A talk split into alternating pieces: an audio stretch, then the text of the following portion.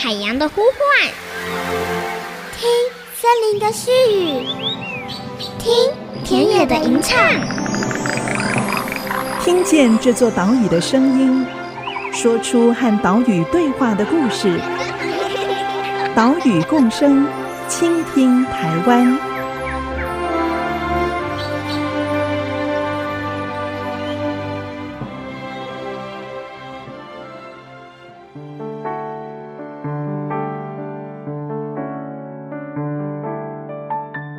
Hello，大家好，欢迎收听岛屿共生，倾听台湾。我是袁长杰。我们的节目是在 IC 之音 FM 九七点五播出，每个星期三上午七点半首播。我们也把节目上传到 IC 之音的官网，还有 Google Podcast、Apple Podcast、Spotify，让你随时随地都可以收听。在上个礼拜的节目中，我们带大家认识了目前濒危的台湾胡蝠。现在新冠疫情蔓延哦，大家可能会蛮害怕蝙蝠的。其实台湾这五年的监测是没有从原生的蝙蝠体内发现人畜共通的冠状病毒，大家可以放心。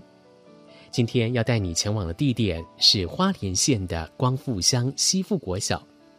西富国小的蝙蝠课程连续三年获得了信义房屋全民社造行动计划的首奖肯定。他们的蝙蝠课程不只将蝙蝠知识纳入了授课内容，更结合在地的马佛部落，持续推动友善农业。他们不只在学校里面架设了很多蝙蝠屋，更和社区集体创作了绘本《福来了》。好，蝙蝠的福，福来了这本绘本，希望从教育开始改变社区的观念，让马佛永远是个美丽的生态村。今天的节目，我们就带你前往西富国小，了解他们如何进行蝙蝠课程，与社区一起来建构友善蝙蝠的环境。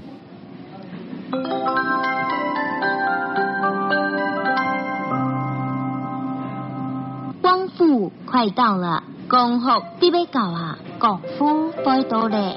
We are now arriving at 光复。答案，答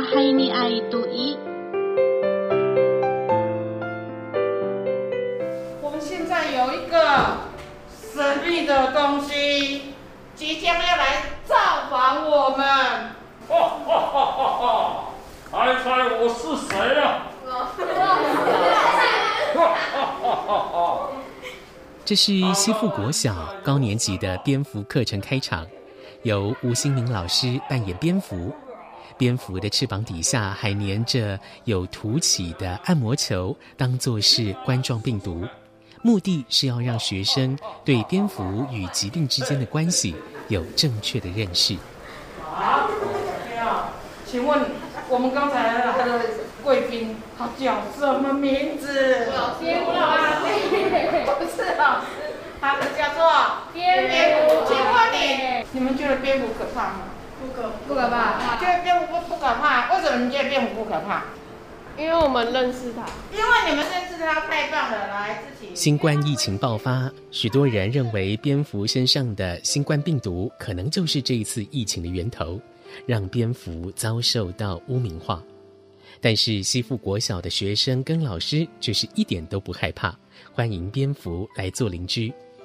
学校各楼层挂着许多蝙蝠屋，蝙蝠屋上面有学生很可爱童趣的涂鸦。西富国小的全校师生加起来不到五十位，他们是非常关心学校的蝙蝠，将蝙蝠设计为环教课程。这一切的缘起，就让古木主任来告诉你。我们这个课程的主要的主角就是蝙蝠。事实上，蝙蝠对我们花东的孩子而言，是在日常生活当中最常见的，但正是因为最常见，所以也很容易忽略它。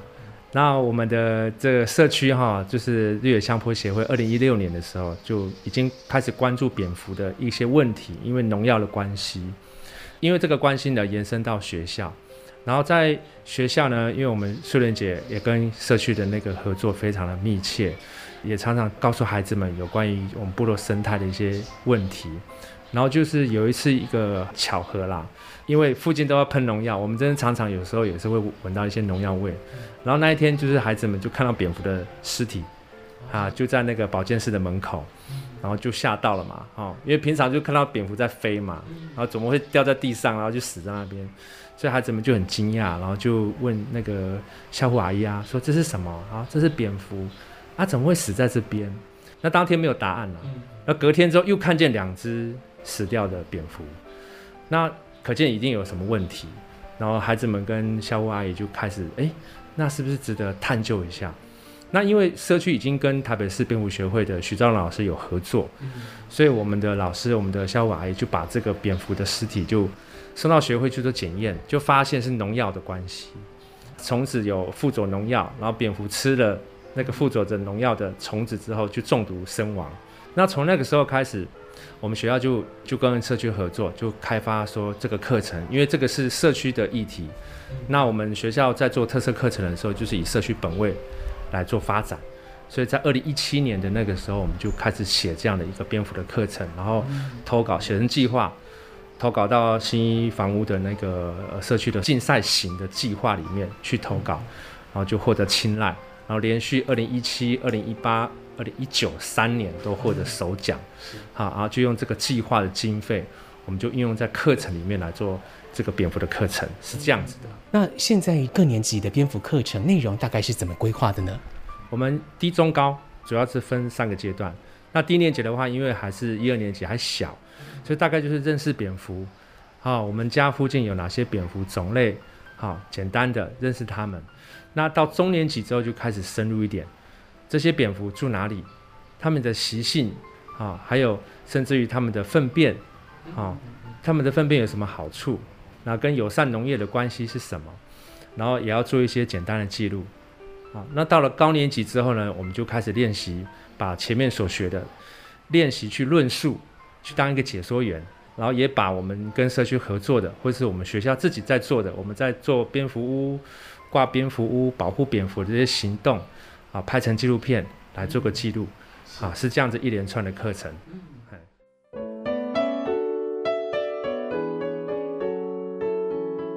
二零一七年三月，西附国小的学生与保健室的张素莲护理师发现了学校里面有蝙蝠接二连三死亡。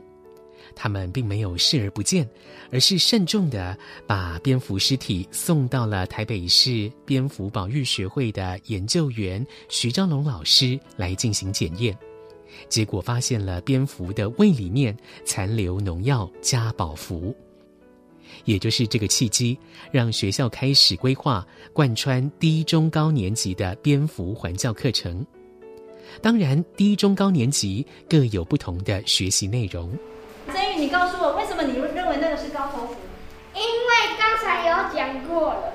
嗯，然后那你可以看到它有什么特征？我刚刚有说，你可以看照片说明一下。因为，因为它是躲在米树叶或那些。其他种树叶的里面的那答对了，刚刚我有没有说？这是一年级的课程，介绍了台湾的四种蝙蝠，包括台湾胡蝠、东亚家蝠、高头蝠，还有台湾叶鼻蝠。认识这四种蝙蝠的外观特色，还有它们喜欢栖息的环境。课程结束之后，老师发给每位同学一张蝙蝠的照片，请他们辨识出照片当中蝙蝠的名称。来听徐雪珍老师的分享。我们一开始其实是在认识蝙蝠，然后先了解那个蝙蝠的一些生活习性。了解生活习性之外，然后我们才发现说，其实蝙蝠为我们做了很多的事，例如我们的生态平衡，它就做了很大的发挥跟那个角色。所以我跟孩子也一样，其实我在来这个学校之前，我也是很怕蝙蝠的，因为我就等同它是。邪恶的、吸血的、可怕的，其实跟刚刚那个其中一个小朋友的说法跟感受其实是一样的。但是也也因为透过了认识的蝙蝠这个课程跟一些活动，我也渐渐了解说，其实蝙蝠它不是我们想象的这个样子。那所以我也希望说，孩子也跟我一样有这种对蝙蝠认知的转变，然后进而保育蝙蝠，喜欢蝙蝠。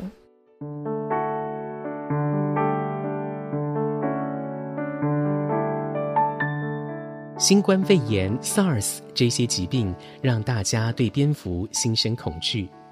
在这个时刻，我们更需要对蝙蝠拥有正确的知识，才能以正面友善的态度来面对蝙蝠。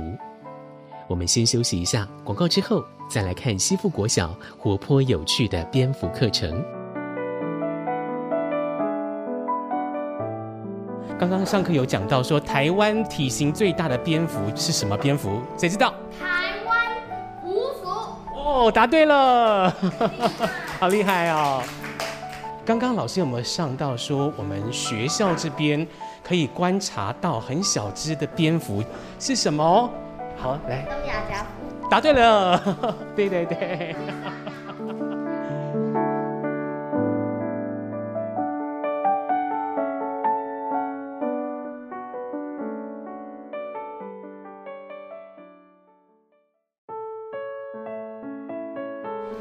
等一下，我们要去观察蝙蝠，然后要先看看地上它的便便到底是新鲜的，还是已经过了一些时候了。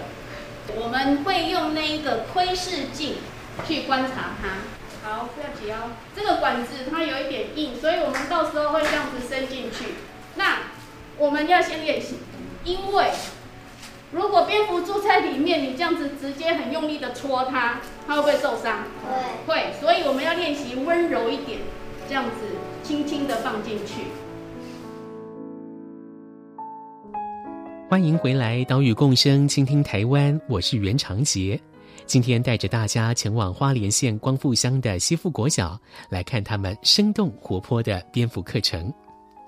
这个课程是因为二零一七年学生与护理师张素莲在学校里面发现了蝙蝠因为农药死亡，才开发了这个贯穿低中高年级的蝙蝠保育校定课程，让孩子认识蝙蝠，研究蝙蝠的习性、排遗，建造蝙蝠屋，而且呢，也跟社区合作，邀请更多部落族人长辈加入了友善耕作的行列。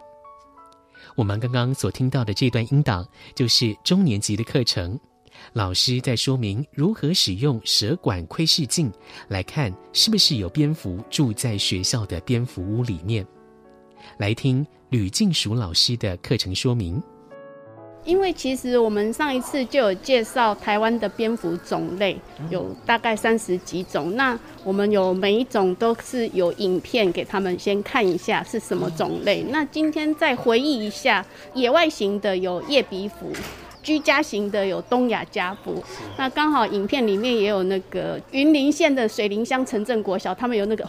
金黄鼠耳蝠，让他们看看那个蝙蝠跟我们这里东亚家蝠长得不太一样，然后去观察这样子，嘿，然后再看看我们自己这里的是东亚家蝠，其实那个云林的城镇国小他们也有东亚家蝠，那他们住的房子跟我们不太一样，所以我们就看看我们自己的跟他们的比较，然后再看我们的粪便有没有什么新鲜的或者是比较旧的，嘿，对，就让他们练习这样子，用这一些来。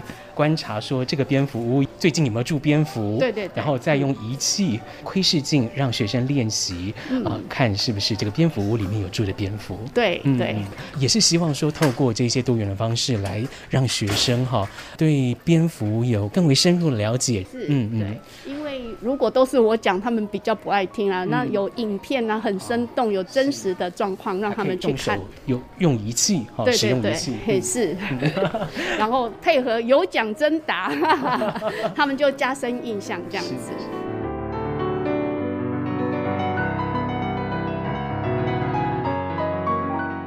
请问一下你们的名字？彭博义、彭博义、许云慈、许云慈、叶云、叶云，你们是几年级的同学？三年级。哦，三个都是三年级啊。对。刚刚老师哈在上课的时候有带你们观察蝙蝠屋里面的蝙蝠，对不对？对。你们总共看到了几只蝙蝠啊？五只。五只。你们总共看了几间蝙蝠屋？有记得吗？间。九间。哦，有九间。那在蝙蝠屋里面的蝙蝠。你们知道它的种类的名字叫什么吗？东亚亚家福。东亚家福，它是很大只的蝙蝠，还是小小只的蝙蝠？小小只的。大概多大只？大概嗯三到四公分，其实三到四公分。哦，所以它其实不大只嘛，对不对？对。好，那谢谢你们，谢谢。谢谢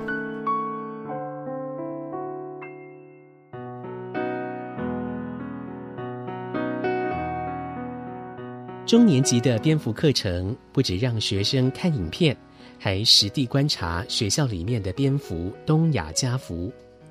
至于高年级课程，更从文化的层面出发。在中国传统文化里面，蝙蝠是福气的象征。像是花窗啊、服饰啊、寝具啊、椅背啊，或者是年画上面，常常可以看到五福临门，或者是天官赐福等等有蝙蝠的图案。另外，这堂课还从《福来了》这本绘本来了解食虫性蝙蝠能够提供的生态服务。接下来，徐幽灵老师为我们简单的进行课程说明。而我们这一堂课主要是要介绍《福来了》这个绘本。那这个《福来了》绘本里面呢，其其实是想要传达说，不要撒农药这个部分，然后来爱护那个蝙蝠。那其实想要表达是，蝙蝠其实可以帮助减少农药的使用。那这本绘本呢，是因为有我们的社区发展协会的理事长啊，还有家长，还有学校老师跟学生绘制而成的这一本绘本。那所以我们学校就想说，那透过这样子的。环境教育的课程呢，来跟小朋友上课这样子。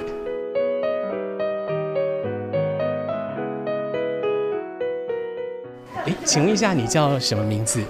我叫万爱和。爱和，那你也是六年级的同学吗？对。嗯，刚刚老师上的这本《福来了》绘本，可不可以跟大家说一下，简单的说一下这个绘本里面的故事内容？里面就是有一个阿嬷。阿嬷送完她的孙子一放学之后，她都会到田里撒农药，然后阿嬷的身体就越来越不好。之后，她的孙子就拿那个蝙蝠来家里挂，越来越多蝙蝠住进来，然后蝙蝠会帮阿嬷吃掉田里的害虫。所以，透过这个故事，想要传达的是什么内容？希望农夫他们可以不撒农药，然后也希望保护好环境。做蝙蝠，让蝙蝠住进来。这一本《福来了》绘本是西富国小的师生与社区家长花了两年时间共同完成的。内容是说，一名孩子马耀家里面的蝙蝠屋来了蝙蝠，但是却因为农药的关系而死亡。为了让蝙蝠能够再来，阿嬷开始不撒农药。让蝙蝠重新回到家里面，蝙蝠也协助阿嬷吃掉田里面的害虫。这一本绘本不只介绍了蝙蝠的生物知识、有机农业的知识，而且呢还是双语绘本哦，是阿美族语跟中文的双语绘本。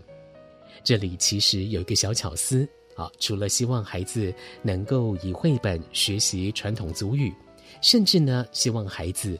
为了念出阿美族语，可以回到家里面来询问长辈，让长辈在教导孩子阿美族语的过程里面，也间接的读到绘本的内容。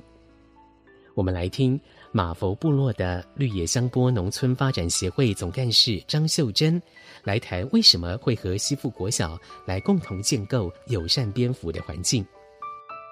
其实学校本来就跟社区常常会结合，我们常常一起办活动。嗯、诶，学校会比较着力关注在蝙蝠这一块，就是因为有一年学校真的捡到死掉的蝙蝠，从那个时候开始，学校就真的是很着力在推友善蝙蝠这一块。嗯、那学校在推蝙蝠的时候，有叫小朋友画画，然后那时候是我们合作的。台北市蝙蝠协会的徐昭荣徐老师来看到，就说：“哎，这个可以出绘本。”他就讲了这么一句：“ No. 这个可以出绘本。”然后我就想说：“对，其实我们协会在以前就一直想出绘本，可是我觉得那个不是我能力，我们协会能力可以做得到。嗯”那个徐昭荣老师在学校说：“哎，可以出绘本。”那徐国小他没听到，哎，就哎好，那我们来出绘本，就这样子。所以我们就合作出了这本《胡来了》绘本这样子，然后其实小朋友都很厉害，都可以把借由诶绘本，然后或是我们的一些活动，把蝙蝠这一块说得很好，然后当然也影响到我们的农民，本来就很友善的，所以一听到因为蝙蝠，然后让更多人看到的时候，他们又更着力，都会觉得说，哎，我们真的要好好的守护我们的环境，这样子，哎。现在也诞生了有福米这个品牌啊，福是蝙蝠的福，有福米哈，嗯、来介绍一下这个品牌。嗯嗯，其实花莲地区种了很多的稻米，都很有名，很好吃。对，花莲的米都很好，然后都很多这样。嗯、那你怎么在你这么多的米之间让人家看到？那我们既然有这么好的环境，然后，哎，农民这么友善对待环境这一块，然后我们也做了很多的蝙蝠，学校很努力，那我们当然就哎有福米就出来了这样子，嘿、嗯嗯嗯，然后这个有福米我们还几乎卖的不错，这样子，常常缺货这样子。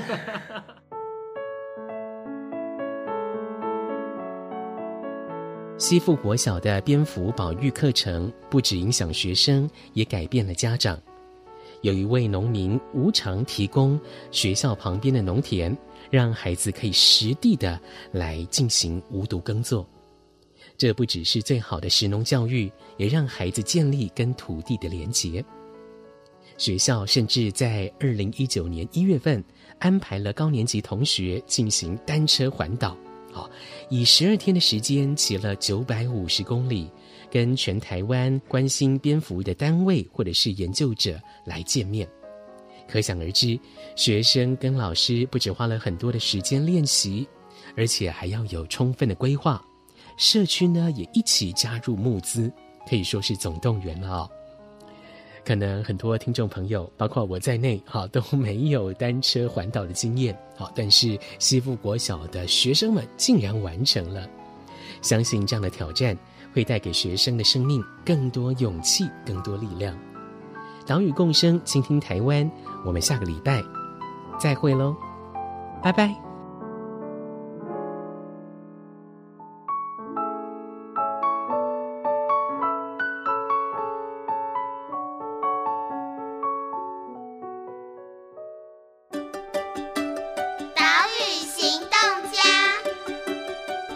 花莲县光复乡西富国民小学的护理师张树莲。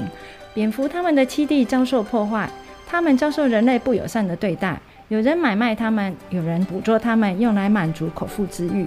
所以别忘了，保护蝙蝠就是保护我们的环境，拯救他们就是拯救人类的未来。